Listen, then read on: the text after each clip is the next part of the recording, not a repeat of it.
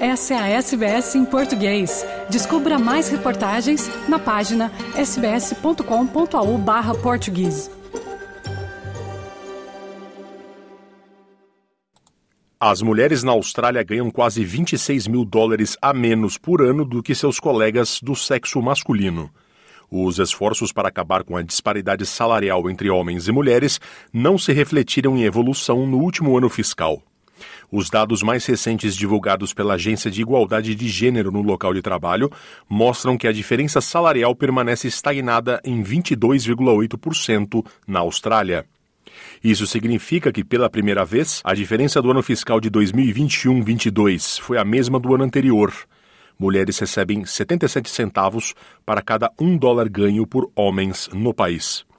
Sete em cada dez empregadores têm disparidades salariais que favorecem os homens, enquanto as mulheres continuam subrepresentadas em cargos de liderança.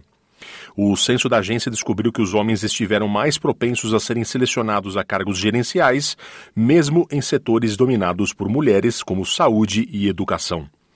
O número de executivos chefes do sexo feminino aumentou de 19,4% no ano anterior para 22,3%, e apenas 5% desde 2014. Cerca de um em cada cinco conselhos de empresas não tem nenhum integrante do sexo feminino. As mulheres em outros níveis sêniores de gerenciamento ganharam quase 100 mil dólares a menos que homens no mesmo período. Apenas dois setores econômicos têm proporcionalmente mais mulheres na gestão do que na força de trabalho. Toda a área que abrange transportes, trabalho postal e armazenagem, a warehousing, com 26% dos gerentes, e mineração, com 21% das gerentes do sexo feminino.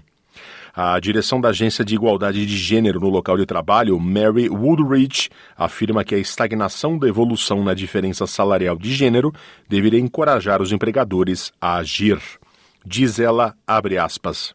Mudança duradoura exige que os empregadores façam escolhas ousadas e criativas que enviem um sinal a todos os funcionários de que a igualdade de gênero é uma parte essencial de sua estratégia de negócios e uma prioridade para os cargos de liderança e gerenciamento. Os principais empregadores já estão implementando soluções que abordam desafios como escassez de força de trabalho, adaptando os turnos de fábricas aos horários de embarque e desembarque da escola, ou promovendo horários flexíveis ou acordos de trabalho de meio período entre gerentes e executivos. Fecha aspas. Quer ouvir mais notícias como essa? Ouça na Apple Podcasts, no Google Podcasts, no Spotify ou em qualquer leitor de podcasts.